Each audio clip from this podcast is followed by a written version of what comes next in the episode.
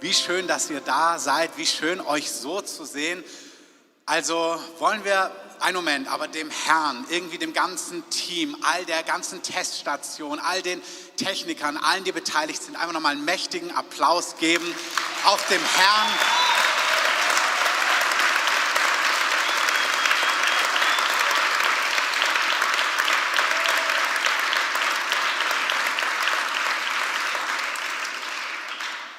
Gott und euch allen wirklich so dankbar, dass wir diesen Umbau gestaltet haben. Also das macht schon was her. Und dann die Stimmen zu hören. Und wir waren diese Woche als Gemeindeleitung unterwegs, ähm, vier Tage auf Klausurtagungen und haben quasi, wir sind dann immer vor dem Herrn, planen das nächste Jahr. Und ich bin irgendwie von Sonntag weitergeschwebt in die Woche, jetzt in der Klausurtagung und bin so berührt. Ich weiß nicht, wie oft ich diese letzte Stunde von letztem Sonntag in meinem Auto angehört habe und dachte, Herr, das war ja fantastisch und wie gut gerade du singen kannst, unglaublich. Ich habe deine Stimme gehört auf dem Stream. Nein, es war wirklich so ein kostbarer, reicher Moment. Und nochmal, lass uns auch dem Herrn irgendwie für die Konferenz, für seine Treue, irgendwie nochmal, vielleicht stehen wir einmal auf und geben dem Herrn einen Dankesapplaus. Sagen, Jesus, das war ganz, ganz wunderbar, was du gemacht hast.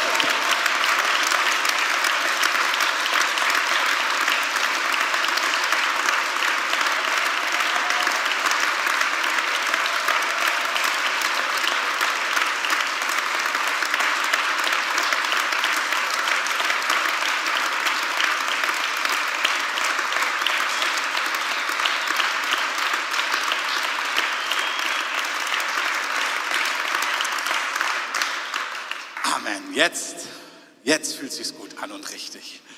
Genau, wir sind, ich bin letzte Woche mit Wes und mit Bruder Yun und Onkel Tang, echt cooler Name, ähm, zum Flughafen gefahren und dann haben wir noch so ein paar Stories gehört von Onkel Tang und ach du liebe Zeit. Also mit Gott zu leben ist schon sehr abenteuervoll. Amen. Und wenn du richtig ein Abenteuer möchtest in deinem Leben, dann gib Gott dich einfach ganz hin, dann macht er was ganz Wunderbares aus deinem und meinem Leben. Amen. Genau. Die ganzen Streams auch von der dreieinhalb, falls ihr nicht da wart, werden in ein paar Wochen ähm, irgendwann dann auch auf YouTube verfügbar sein. Kann man sich nachschauen und einfach teilhaben. Es waren einfach reiche Tage. Und für mich ist ganz erstaunlich, ich habe euch erzählt, ähm, diesen Umbau, den Gott auch in meinem Leben gemacht hat, als es so mit dem Tag- und Nachtgebet losging. Dann Gott zu mir gesprochen hat, ich soll die Nachtschicht übernehmen von Sonntag auf Montag und Sonntagabend war immer so so ein Ausklang für uns auch als Familie und es war wunderbar, aber irgendwie auch ein bisschen herausfordernd, dass es genau ähm, in diese Nachtschicht gehen sollte. Und letzte Woche habe ich das besonders gespürt. So, wir hatten so das ganze Wochenende. Ich habe sie zum Flughafen gefahren, kam abends nach Hause und war dann so platt irgendwie und dachte, oh, ich bin so müde und ich hoffe, dass es klappt mit der Nachtschicht. Und manchmal, nee, nicht manchmal, streich manchmal. Und Gott ist so treu. Ich habe dann meine 90 Minuten. Ich schlafe immer 90 Minuten vor und ich bin, ich glaube, ich war noch ich weiß nicht, ob ich schon mal so wach war nach 90 Minuten wie letzten Sonntag. Und ich bin dann in die Nachtschicht gegangen und hatte da so eine gute Zeit und habe irgendwie mich von Gott, ich habe gebetet, habe Gott gedankt, habe Gott die Ehre gegeben und habe mich dann so geführt gefühlt, irgendwie ein bisschen Rückschau zu halten und habe über gewisse Dinge nachgedacht, habe mir manche Sachen nochmal ähm, dann kurz angehört in dieser Gebetszeit, die wir hier als Gemeinde in Gottesdiensten hatten an prophetischen Worten. Und ich kann jetzt nicht in die ganze Breite hineingehen, aber ich bin so ins Staunen gekommen, wie Gott uns durch die letzten anderthalb Jahre geführt hat. Ich gebe mal nur so ein paar ähm, Bullet Points. Er hat im Dezember 19 hatten wir, gab es eine Trance, hatte jemand eine Trance in unserer Mitte. Und Gott hatte gesagt, ihr habt als Gemeinde richtig Land gut gemacht. Und dann hat er gesagt, und jetzt kommt aber eine Zeit von einem von etwas Herausforderung, wo dieses gut gemachte, eingenommene Land ähm, getestet wird. Und wir sollen uns nicht entmutigen lassen, sondern als Einzelne, als Gemeinde einfach stehen bleiben mit dem, was Gott gegeben hat. Und was nicht ganz gestimmt hat, habe ich gesagt, ich glaube, diese Phase von Herausforderungen ist nicht sehr lange. Ich habe nicht gedacht, dass anderthalb Jahre mit einer Pandemie und so kommen. Aber wenn man sich das anhört, es war eine Predigt 15.12.2019, dieses prophetische Wort hat so Sinn gemacht für die letzten anderthalb Jahre. Und dann Anfang 2020 hat Gott zu uns gesagt, hey, es, liegt, es ist eine Zeit, wo es in die Praxis geht. Wir sollen uns nicht entmutigen lassen. Wir sollen mutig nach vorne gehen. Hat auch da konkrete Dinge gesagt. Und auch als ich mir das angehört habe, im Nachhinein habe ich gedacht, wow, das war so präzise, was Gott aus unserer Mitte, aus der Breite der Gemeinde, aber auch durch uns konkret gesagt hat für diese Zeit, in die wir dann hineingekommen sind. Und manchmal ist es total gut, wenn du siehst, wow, Gott war treu mit dem, was er gestern gesagt hat, dann ist er auch treu mit dem, was er heute sagt. Amen. Und ich wiederhole jetzt die Predigt nicht, die sind ja alle online, man kann sich die anhören, aber ich möchte euch in etwas hineinnehmen, in ein prophetisches Moment, was ich glaube, was Gott jetzt sagt. Und dazu ein paar einleitende Gedanken, die wichtig sind, wie wir mit dem Wort Gottes und prophetischen Worten umgehen. Also es ist so, manche Dinge, die stehen im Wort Gottes einfach drin, schon immer. Ein Beispiel ist, Gott beruft Abraham und sagt, ich werde dich segnen und du wirst ein Segen sein für alle Völker der Erde. Da sehen wir schon im Alten Testament, dass Gott zwar ein Volk erwählt hat, aber dann hat er gesagt, mein Herz ist, dass durch dich alle Völker der Erde gesegnet werden. Amen. Das heißt, wenn wir sagen, Gott liebt Israel, dann ist das absolut wahr, aber Gott liebt auch die Japaner und die Araber und die Deutschen und die Franzosen. Gott liebt alle Völker. Amen. Und Jesus greift es auf, dann kurz bevor er in den Himmel fährt und sagt zu seinen Jüngern, Matthäus 28 ist total bekannt, keine Sorge, keine Evangelisationspredigt, aber Sorge braucht man da sowieso nicht haben, aber es ist keine Evangelisationspredigt. Aber Jesus greift diesen Punkt auf und er sagt, geht nun hin und macht alle Nationen zu Jüngern, tauft sie und lehrt sie alles, was ich euch gesagt habe. Also Jesus greift diesen Gedanken auf, meine frohe Botschaft, die Tatsache, dass ich liebe, dass ich rette, das ist für alle Nationen. Das ist nicht nur für einen kleinen Ausschnitt damals in Jerusalem, Samaria, Galiläa und so weiter, sondern alle Menschen sollen diese wunderbare Botschaft hören. Wenn du jetzt vorspulst im Neuen Testament, Jesus fährt in den Himmel, die Gemeinde erlebt Pfingsten, der Heilige Geist kommt, die Apostel predigen, vor allem in Jerusalem. Und in Apostelgeschichte 10 ist es nun so, dass Petrus, die Geschichte ist vielen von euch bekannt, er ist auf dem Dach im schönen Tel Aviv, neben Tel Aviv, in Jaffa, auf dem Dach und er schaut aufs Meer und betet da. Und als er dort betet, hat er eine übernatürliche Erfahrung. Und die Quintessenz dieser übernatürlichen Erfahrung, ihr könnt sie nachlesen in Apostelgeschichte 10, die Quintessenz dieser übernatürlichen Erfahrung ist, hey, dieses Evangelium, diese gute Nachricht, bring sie zu Menschen, die nicht Juden sind. Das ist die Quintessenz. Kurz danach klopft es an seiner Tür. Es sind ein paar Leute da von einem römischen Hauptmann, Cornelius. Und Cornelius, ein Römer, hatte eine Begegnung mit einem Engel. Und der Engel hat zu ihm gesagt, hol Petrus, der hat Worte. Wenn du diese Worte hörst, durch die wirst du gerettet werden und bekommst du ewiges Leben. Das heißt, wir sehen, das Wort Gottes zeigt uns etwas. Hey, das Evangelium, Gott möchte alle Menschen retten, alle Nationen, nicht nur Juden. Amen. Und obwohl es klar war vom Wort Gottes, ist es nicht wirklich passiert, sondern Gott musste durch eine prophetische Erfahrung zu Petrus sprechen und sagen, Petrus, das Evangelium ist nicht nur für Juden. Du musst mitgehen, da kommt ein Römer, geh mit ihnen mit und erzähl ihnen von meiner rettenden Kraft. Petrus macht es. Cornelius und sein ganzes Haus werden errettet. Und dann lesen wir in Apostelgeschichte 11 folgendes. Die Apostel aber und die Brüder, die in Judäa waren, hörten, dass auch die Nationen das Wort Gottes angenommen hatten. Also, die anderen Apostel hören jetzt, Petrus hat gepredigt bei Nichtjuden und die haben sich auch bekehrt. Und als Petrus nach Jerusalem hinaufkam, da stritten die aus der Beschneidung mit ihm und sagten, du bist zu unbeschnittenen Männern eingekehrt. Das ist eigentlich eine total lustige Szene. Gott sagt, bringt das Evangelium zu allen Völkern sagt er in seinem Wort, sagt Jesus persönlich.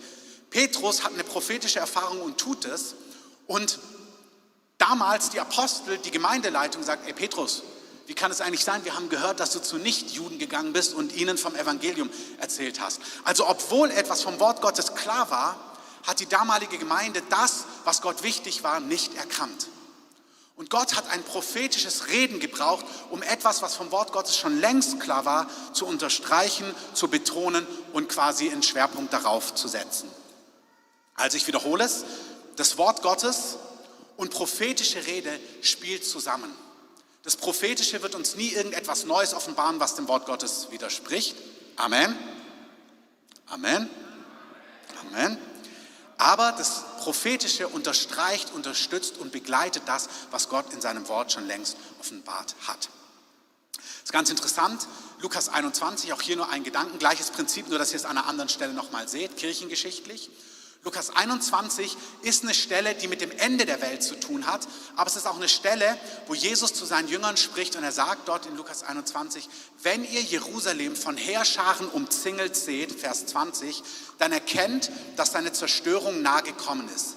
Dann sollen die, die dann sollen die in Jerusalem sind, auf die Berge fliehen und alle, die in seiner Mitte sind, daraus fortgehen und die, die auf dem Land sind, sollen nicht nach Jerusalem hineinfliehen, um dort Schutz zu finden. Das ist eine Stelle, die ist auch endzeitlich, wenn Jesus zurückkehrt, aber die, die hat Jesus damals schon seinen Jüngern gesagt. Und kirchengeschichtlich wissen wir, könnt ihr nachlesen, Flavius Josephus, das war so ein römischer, römisch-jüdischer Geschichtsschreiber, und er schreibt darüber und später Eusebius von Caesarea, die beschreiben in der also Eusebius schreibt in seiner Kirchengeschichte, dass die Urgemeinde damals eine prophetische Weissagung bekommen hat, dass dieses Wort in Lukas 21 jetzt wichtig ist. Und als die Römer dann 70 nach Christus kamen, kam eine Weissagung, die gesagt hat, dieses Wort gilt für jetzt.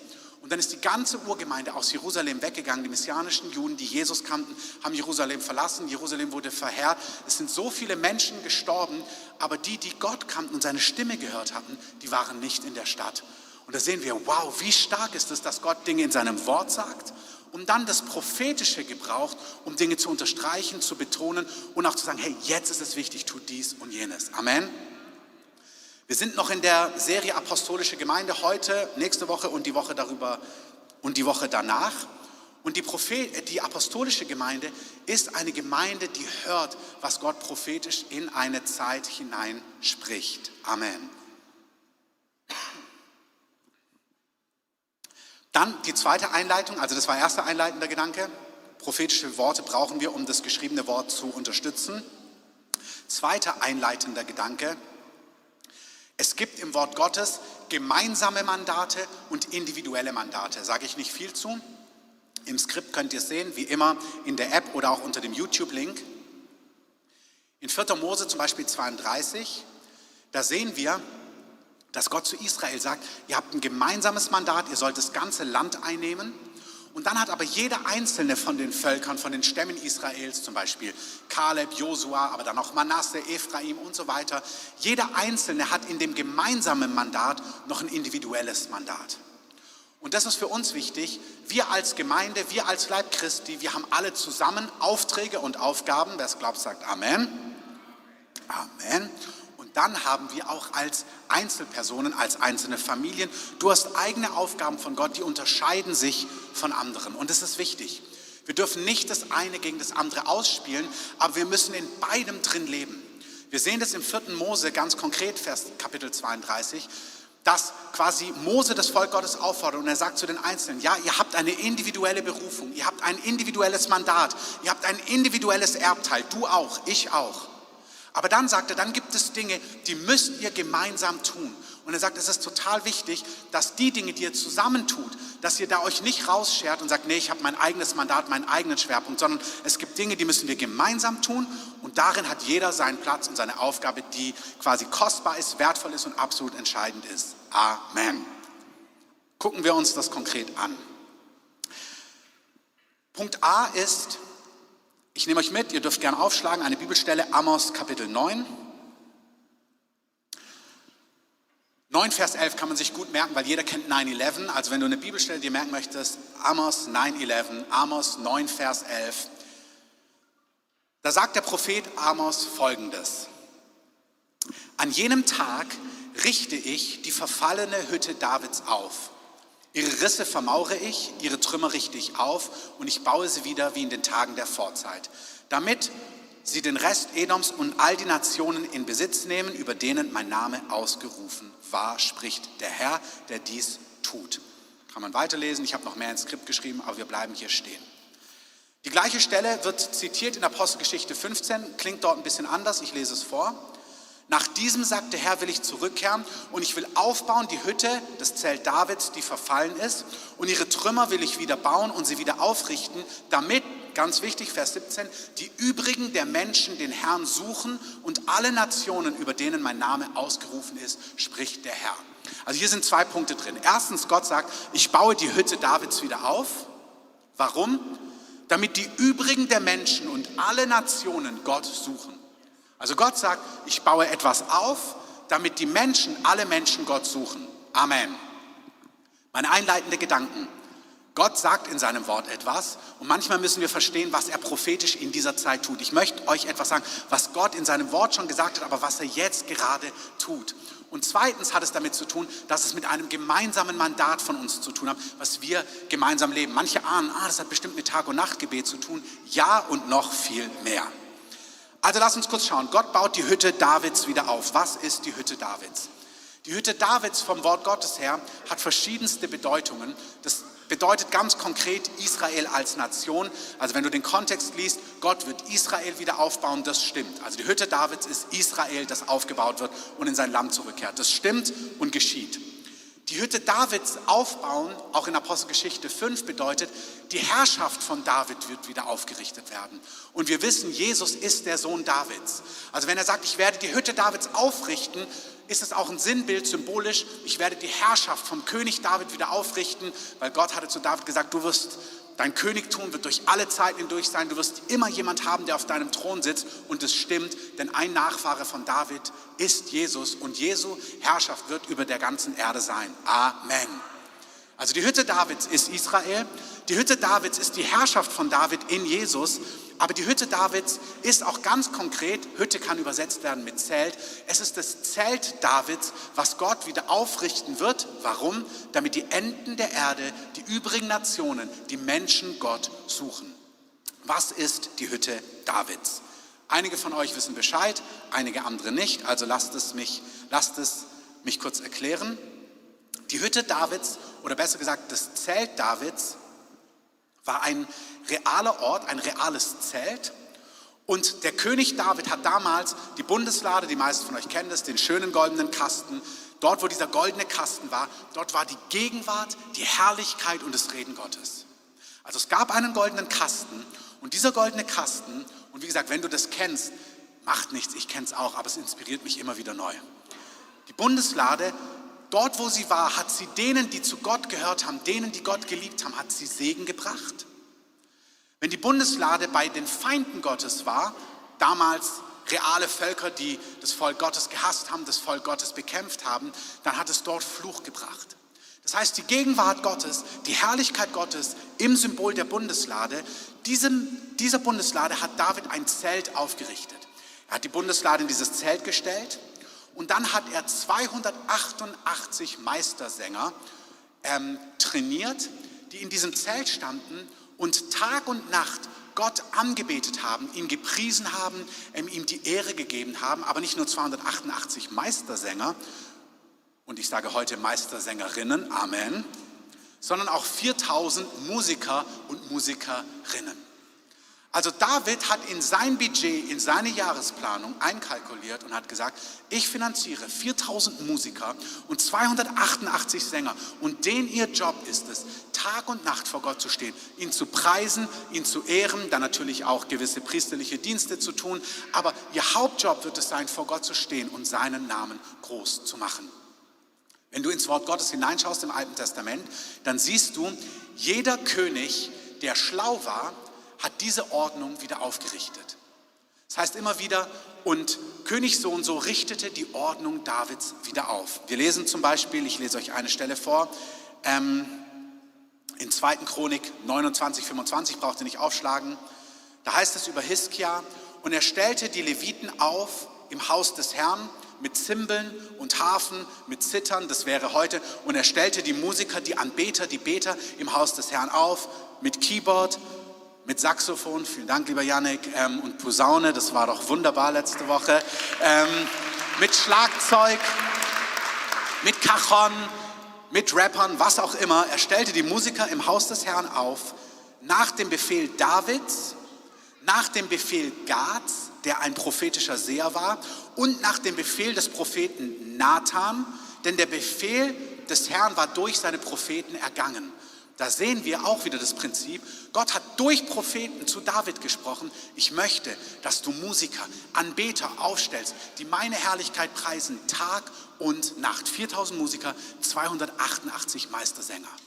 Jeder schlaue König im Alten Testament hat diese Ordnung Davids wieder aufgerichtet. Wenn im Alten Testament Erweckungszeit war, bei Hiskia, wie wir es gerade hören, hat er die Ordnungen Davids aufgerichtet. Salomon hat die Ordnungen Davids aufgerichtet. Und manche Könige haben die Ordnung Davids nicht aufgerichtet, aber sie haben das Prinzip verstanden.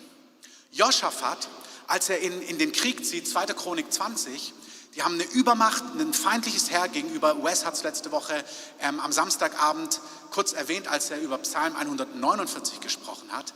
Gegenüber sind, es gibt einen großen Widerstand, es gibt eine herausfordernde Situation. Und als sie fragen, Gott, was sollen wir tun? Da sagt Gott, stellt die Lobpreiser und die Anbeter auf. Stellt die Anbeter auf, lasst sie rufen, die Gnade des Herrn wird ewig, seine Gnade, seine Liebe hat kein Ende. Und als sie anfangen, Gott anzubeten, legt Gott seinen Feinden einen Hinterhalt. Dieses Prinzip, dass Anbetung und Gebet Dinge im Unsichtbaren klären, greift der Prophet Amos auf und sagt, ja, ich werde Israel wiederherstellen, ja, ich werde die Herrschaft Davids wiederherstellen, aber er sagt auch, ich werde diese Stiftshütte, diese Realität von Tag- und Nachtgebet, von Anbetern, von Musikern, von Lobpreisern, die Tag und Nacht vor Gott stehen, diese Realität werde ich am Ende der Zeit wieder aufrichten. Warum? Damit die übrigen Nationen, der Rest der Menschen, die anderen, anfangen, Gott zu suchen. Amen. Jobbeschreibung von, ähm, von diesen Anbetern und Musikern könnt ihr nachlesen im 1. Chronik 16. Bitte schlagt es mit auf, falls ihr eine Bibel da habt.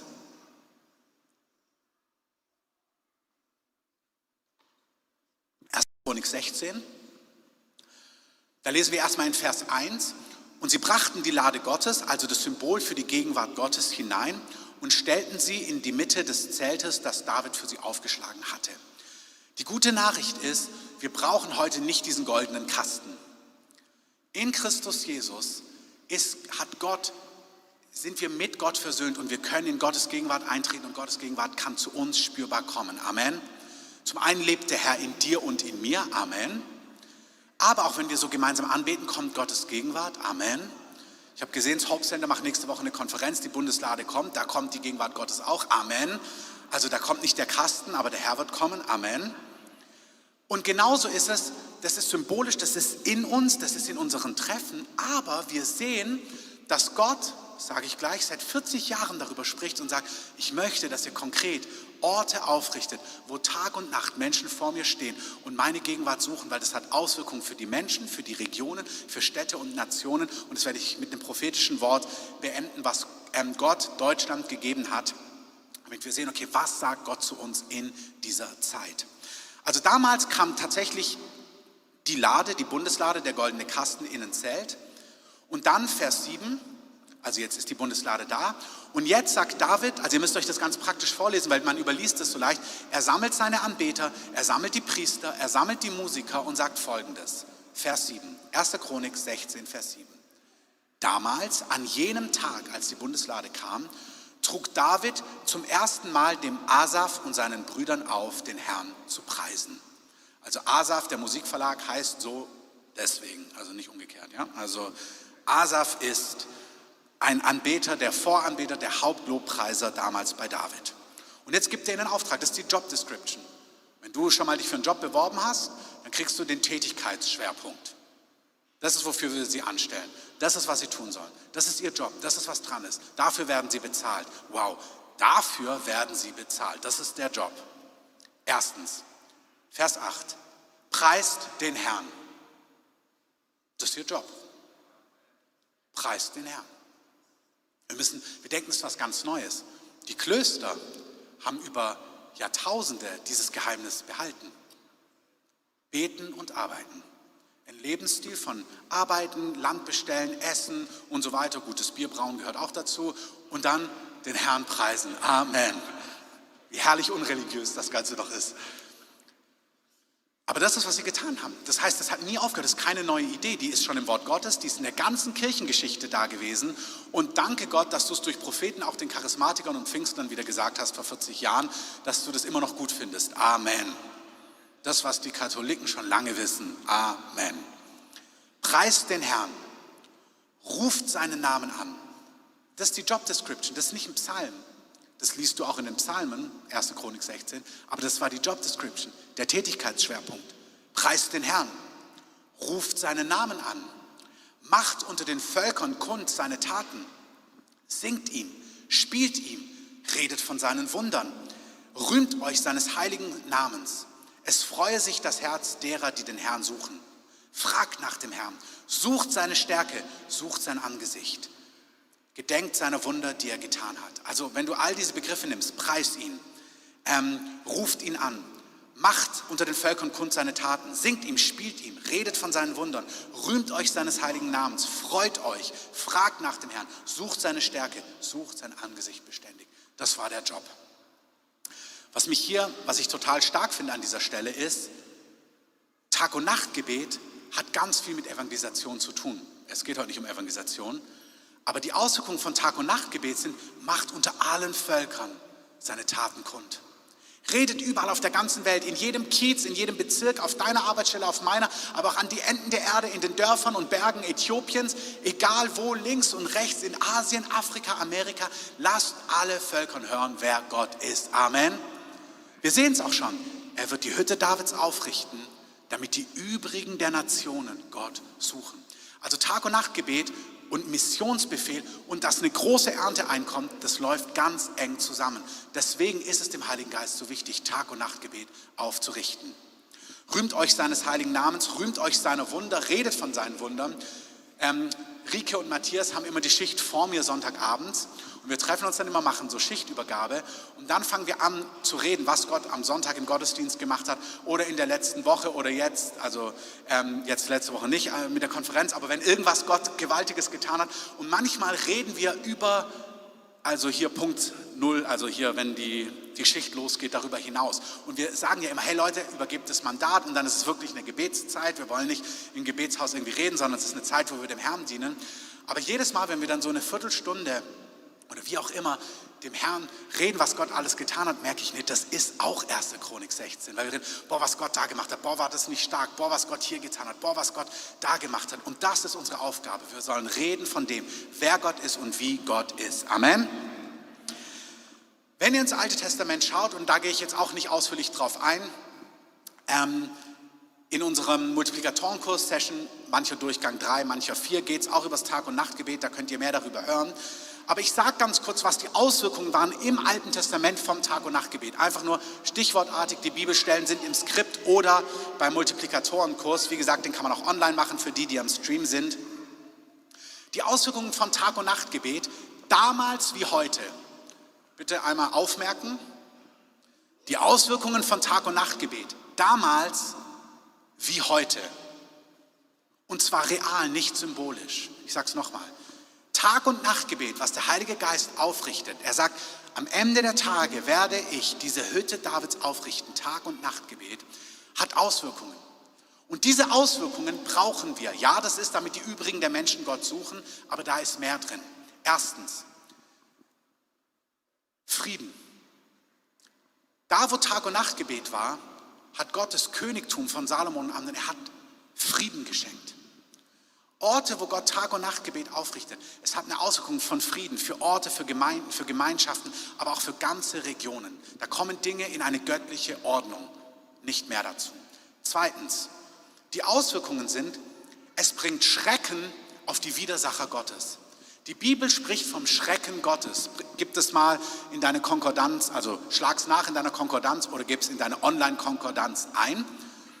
Wir lesen immer wieder, dass wenn es Herausforderungen gab, dass Gott da, wo Tag- und Nachtgebet war, seinen Schrecken auf seine Feinde gelegt hat. Es ist einfach, Gott macht Buh. Wir haben gerade jetzt die Tage, als wir auf Gemeindeleitungsklausur waren, geredet über, weil Matthias Rieke sind im Ostdeutschland groß geworden, haben erzählt, wie das in der DDR war. Und dann der 9. November, den feiern wir ja bald.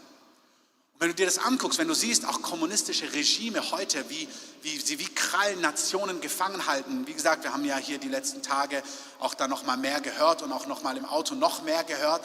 Wenn du siehst, wie diese Regime sind und du siehst, wie in unserem Land Gott einfach das Ding einfach gelöst hat, und denkst, hä, wie ist das passiert? Und ich könnte jedes Mal anfangen, wow, 9. November, Reichskristallnacht, Symbol für das Elend, was unser Volk über die Welt gebracht hat.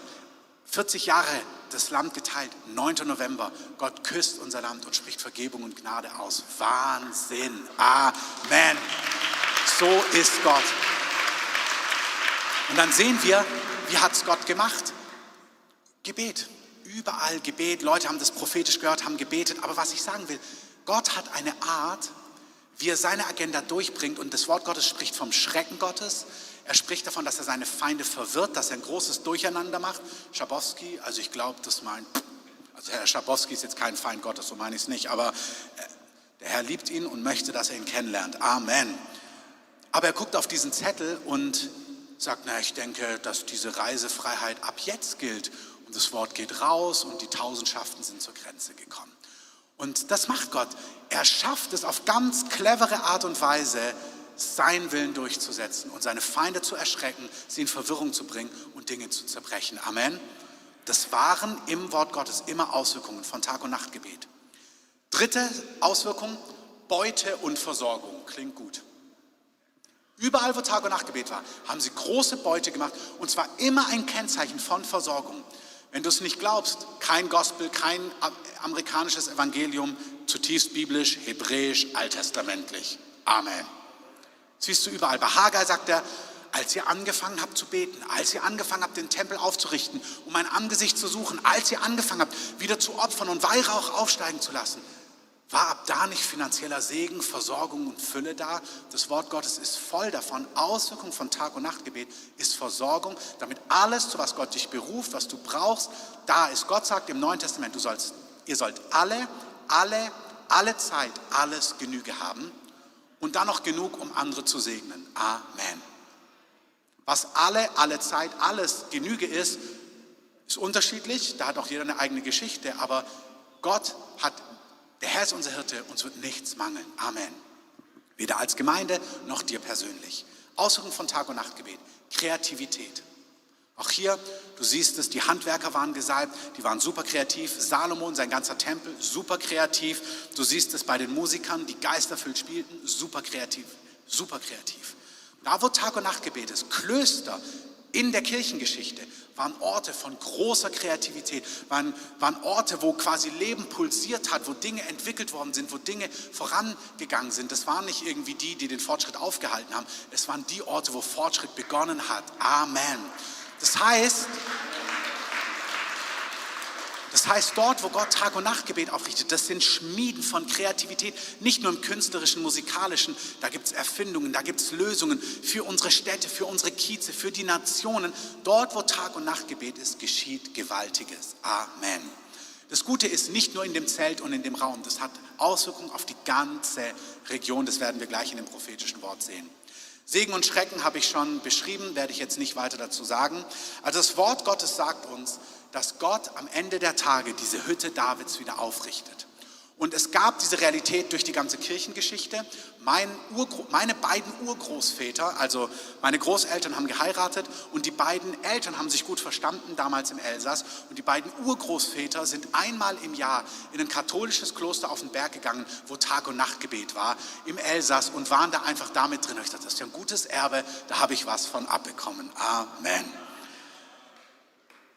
Ah, also es gab das immer, aber der Heilige Geist hat durch seine Propheten in den letzten, jetzt sind es schon 40 Jahre, begonnen, in der westlichen Welt, in unseren geistlichen Kontexten zu sprechen, dass diese Realität wieder aufgerichtet werden muss.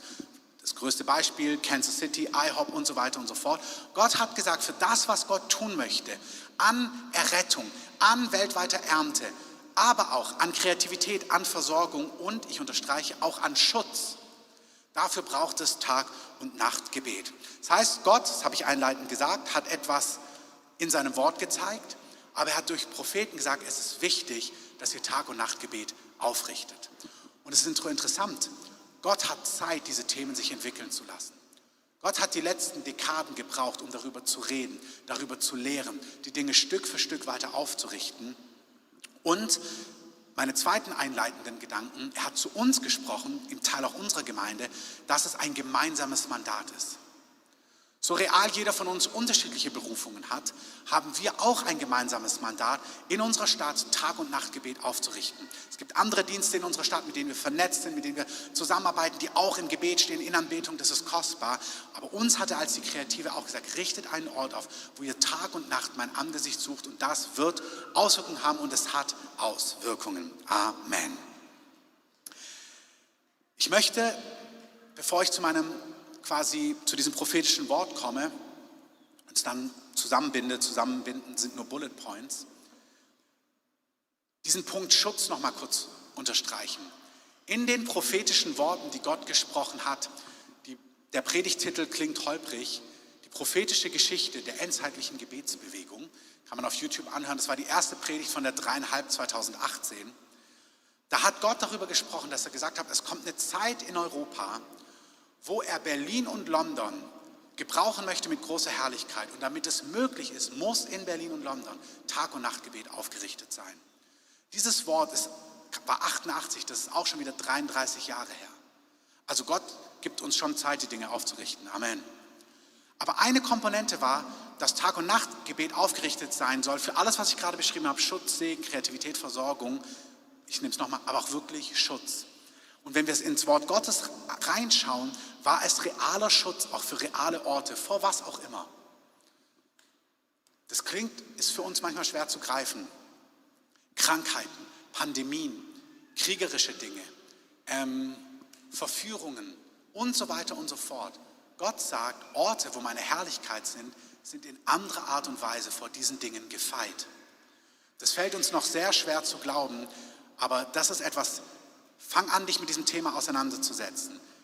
Kriegerische Auseinandersetzungen, das heißt nicht, morgen kommt Krieg, das ist nicht, was ich sage. Kriegerische Auseinandersetzungen, Pandemien, Krankheiten, Verführungen und so weiter und so fort. Gott sagt, ich möchte Orte aufrichten, wo durch Tag- und Nachtgebet, wo durch meine Herrlichkeit Dinge begrenzt werden, vielleicht Dinge komplett sogar geschützt sind, vielleicht total unter einer Blase sind, unantastbar sind. Ich weiß nicht in welcher Form, ich weiß, dass das Wort Gottes uns zeigt, dort wo Tag- und Nachtgebet war, war ein reale, messbarer Schutz vor diesen Dingen, die ich gerade genannt habe, neben all den anderen positiven Aspekten. Amen. Ich glaube, dass der Heilige Geist sagt, es ist total wichtig, dass Tag- und Nachtgebet aufgerichtet ist in Vollmacht, in Kraft, beständig, über Zeit. Mike Bickel wurde eines Tages in den Himmel entrückt, drei, vier Mal in seinem Leben, stand vor dem Thron Gottes und dann hat Gott zu ihm gesagt, Mike, er hat gesagt, nein, nicht Mike, er hat gesagt, Young man, you're not doing it. Junger Mann, du tust es nicht in diesem Kontext. Und dann hat er gesagt, hey, ich tue es doch. Wir beten und wir machen dieses und jenes. Und dann hat er gesagt, der Herr hat dann zu ihm gesagt, do it for decades, then you're doing it. Gott hat zu ihm gesagt, tu es über Dekaden. Sei treu da drin. Richte es auf. Bleib dran. Schüttel Müdigkeit wieder ab.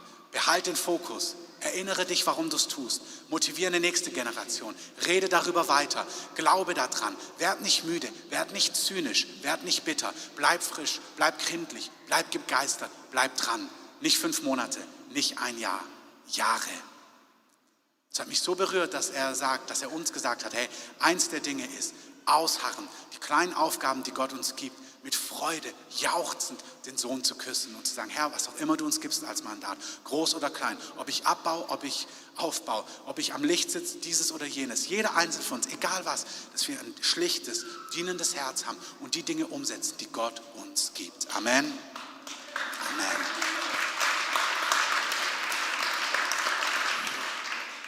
Es ist noch nicht die Zeit gekommen, dass ich diesen letzten Punkt mit Schutz breiter aufdrösel, breiter erkläre und breiter lehre. Aber ich weiß, dass eine Komponente davon ist, dass Gott sagt, Tag- und Nachtgebet soll aufgerichtet sein in unserer Stadt.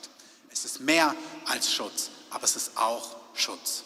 Jetzt komme ich zum prophetischen Wort. Carsten, du kannst gerne nach vorne kommen. Yannick, wenn du möchtest, du auch. Ähm, ich brauche erstmal das Klavier. Ich lese ein prophetisches Wort vor von Marc Dupont. Ich habe es an Stellen schon zitiert. Marc Dupont ist der Prophet, der Toronto vorausgesagt hat und in Toronto dann maßgeblich mitgedient hat, Menschen dort gedient hat, aber auch gesagt hat, dass eine Heimsuchung Gottes kommt. Und Marc Dupont war vor drei Jahren parallel zu unserer ersten dreieinhalb, genau die gleichen Tage, gab es eine Konferenz mit dem Elia-Kreis der Väter-Mütter-Bewegung in Karlsruhe.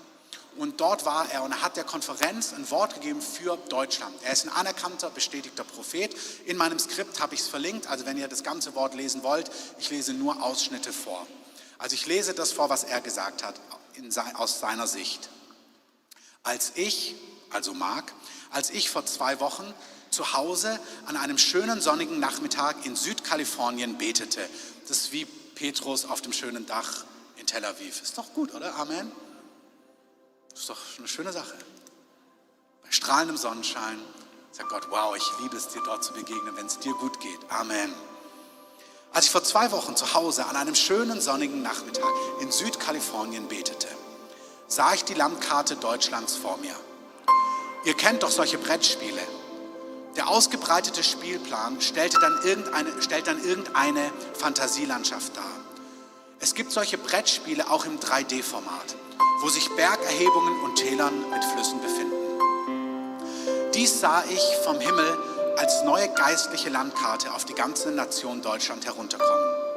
Vom Norden bis zum Süden, vom Osten bis zum Westen wurden neue Berge erhoben. Berge sind oft ein Bild dafür, das Angesicht Gottes und die Gemeinschaft mit dem Herrn zu suchen.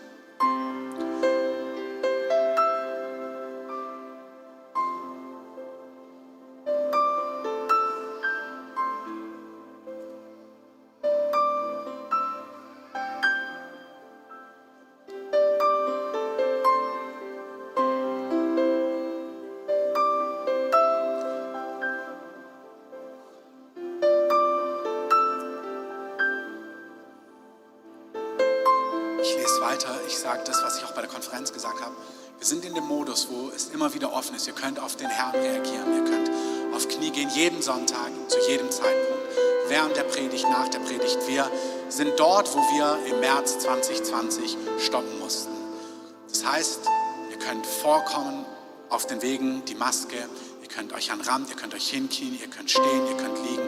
Ihr könnt aber immer auf den Herrn reagieren, wenn der Herr euer Herz anrührt. sieht diese neue Landkarte auf Deutschland kommen. Berge sind ein biblisches Bild dafür, das Angesicht Gottes und die Gemeinschaft mit dem Herrn zu suchen. Diese Verse aus Psalm 48, 1 bis 3 sprechen vom Berg Zion in Jerusalem. Metaphorisch spricht es davon, dass Gott neue Plätze der Anbetung und des Gebets in Deutschland errichtet. Gott sagte mir, dass Deutschland jetzt in eine zwei bis drei Jahresperiode eintritt. Es ist eine Zeit, wie sie in Daniel, beim Propheten Daniel genannt ist. Eine Phase, wo einige Dinge erhoben und einige Dinge erniedrigt werden. Es wird viele Gemeinden und auch viele neue Dienste geben, welche Gebetshäuser und Anbetungsdienste aufbauen werden. Nur kurz für den Kontext. Dieses Wort ist aus November 2018. Ich sage, es kommt eine neue Zeit auf Deutschland. Es kommt eine Zeit, wo Dinge erhoben und Dinge erniedrigt werden. Diese Zeit ist letzten drei Jahren auch geschehen. Auch die Pandemie hat dazu geführt, alles hat sich verändert. Die ganze Landschaft, alles verändert sich. Nichts ist, wie es war. Es wird viele Gemeinden, viele neue Dienste geben, welche Gebetshäuser und Anbetungsdienste aufbauen werden. Diese werden wie geistliche Berge in der Nation erhoben werden. Es wird nicht nur ein paar, sondern viele davon geben. wenn diese Berge aufgerichtet sind, kommt eine Zeit von Regen. Regen ist ein Bild für die Heimsuchung des Heiligen Geistes, wenn die neuen Berge und neuen Täler da sind durch die neue Topografie. So wie Regen in Form von Schnee auf die Bergspitzen fällt und dann schmilzt, wird das Wasser ins Tal herunterfließen. Genauso wird Deutschland kreuz und quer von Strömen des Heiligen Geistes durchzogen werden. Ich habe empfunden, dass der Herr sagt, selbst die Gemeinden, die nicht in eine neue Dimension von Gebet und Anbetung treten, werden trotzdem von diesem Wasser trinken, welches kreuz und quer durch Deutschland fließen wird. Es kommt eine Dreijahresphase, wo Gott in und durch Gemeinden neue Dienste in Gebet und Anbetung hervorruft. So werden sich neue Berge in der Landschaft Gottes erheben. Häuser der Gemeinschaft mit Gott, der Herrlichkeit Gottes und Begegnungen mit der Kraft Gottes werden freigesetzt ich finde es so liebevoll von Gott, dass er sagt, in Regionen werden diese Berge sein und die werden diesen Regen abgreifen und es wird ins Land fließen. Aber andere Gemeinden, Dienste, Werke, alle, die dafür offen sind, werden davon profitieren. Gott ist so liebevoll. Das heißt, nicht jeder Ort muss all das aufrichten. Aber die Orte, über die Gott darüber spricht, die sollen treu damit umgehen. Das ist auch ganz wichtig, wenn ich von dem spreche, auch für uns. Wir haben ein Gebetshaus, wo Gott uns auffordert, Tag und Nacht zu beten. Aber das ist breiter als Orte. Das ist deine Familie. Das ist unser Gottesdienst. Das sind Live-Groups. Das bist du, der einen Lebensstil von Anbetung führt. Gott füllt es, die Stadt mit Gebet, mit Anbetung, das ganze Land, aber auch mit konkreten Orten, die sich verschreiben und sagen, wir suchen das Angesicht Gottes, wir suchen seine Nähe, wir geben ihm Raum, wir haben Hunger und Sehnsucht nach ihm. Amen. Ich habe dieses Wort 2018 gelesen und ich wusste, dass es uns betrifft. Gott hatte zu uns gesprochen, Anfang 2018, dass ab Herbst 2018 große Veränderungen anstehen. Und es war so. Gott hat gesagt, er wird Dinge umbauen, er wird Dinge ansprechen, er wird Dinge konfrontieren und alles war dabei. Von umbauen zu konfrontieren, zu verherrlichen, zu ordnen, alles war dabei. Und wir sind in diese drei Jahresphase gekommen und dann habe ich Gott gesagt, im Frühjahr, also in dieser ganzen Zeit, auch im Jahr 19, habe ich gesagt, Gott, ich möchte so ein Ort sein. Ich möchte, dass wir auch so ein Ort sind. Ich möchte, dass wir so eine Bergspitze sind.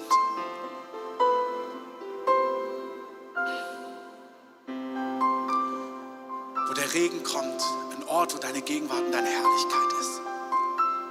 Und da hat mir mein Freund Daniel Dagmar aus Malawi einen Traum geschrieben. Ich habe den Traum total präsent, aber ich wollte ihn mir heute Morgen nochmal anhören. Und dann habe ich das eingegeben bei WhatsApp. Ich schreibe mir immer unter so eine Sprachnachrichten den Inhalt, damit, wenn ich suche, ich es wieder finde. Habe ich geschrieben, Berg.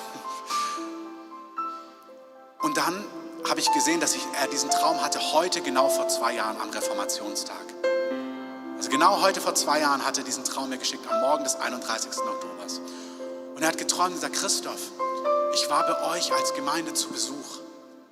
Und in eurer Mitte war Benny hin und die Herrlichkeit Gottes war da. Und es geht jetzt nicht um Benny hin, wobei ich den echt gern einladen würde. Amen. Aber er hat gesagt, Benny Hinn steht für die Herrlichkeit, die Gegenwart Gottes im Dienst, in Kraft. Benny Hinn war da. Und dann bin ich rausgelaufen aus eurer Gemeinde. Und eure Gemeinde war in einen riesigen Berg eingebaut. Ihr wart ein Berg. Und dann weitere Details. Aber es hat mich so überwältigt. Ich dachte, yes. Und das sind keine Orden, die wir uns anstecken, um uns selbst zu gefallen. Martin Hartmann hat mal zu uns ein Wort gegeben hat gesagt, ihr werdet Lieder schreiben und eure Lieder werden ins Land gehen. Und er hatte gesagt, das ist keine Schmeichelei, das ist ein Auftrag. Wenn Gott so was spricht, das ist nicht, um uns zu pampern und sagen, ihr seid so wichtig und gewichtig, obwohl du wirklich so wichtig und gewichtig bist. Sondern Gott sagt, hey, ich habe euch erwählt, so ein Ort zu sein. Ich habe euch ein Mandat gegeben.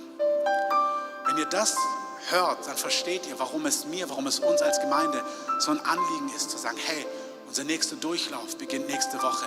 Gott hat uns das Mandat gegeben. Es sind 20 Schichten frei oder vielleicht 18, 16, was nicht viel ist von 168. Ähm, es sind 10 Prozent, das ist eine gute Sache.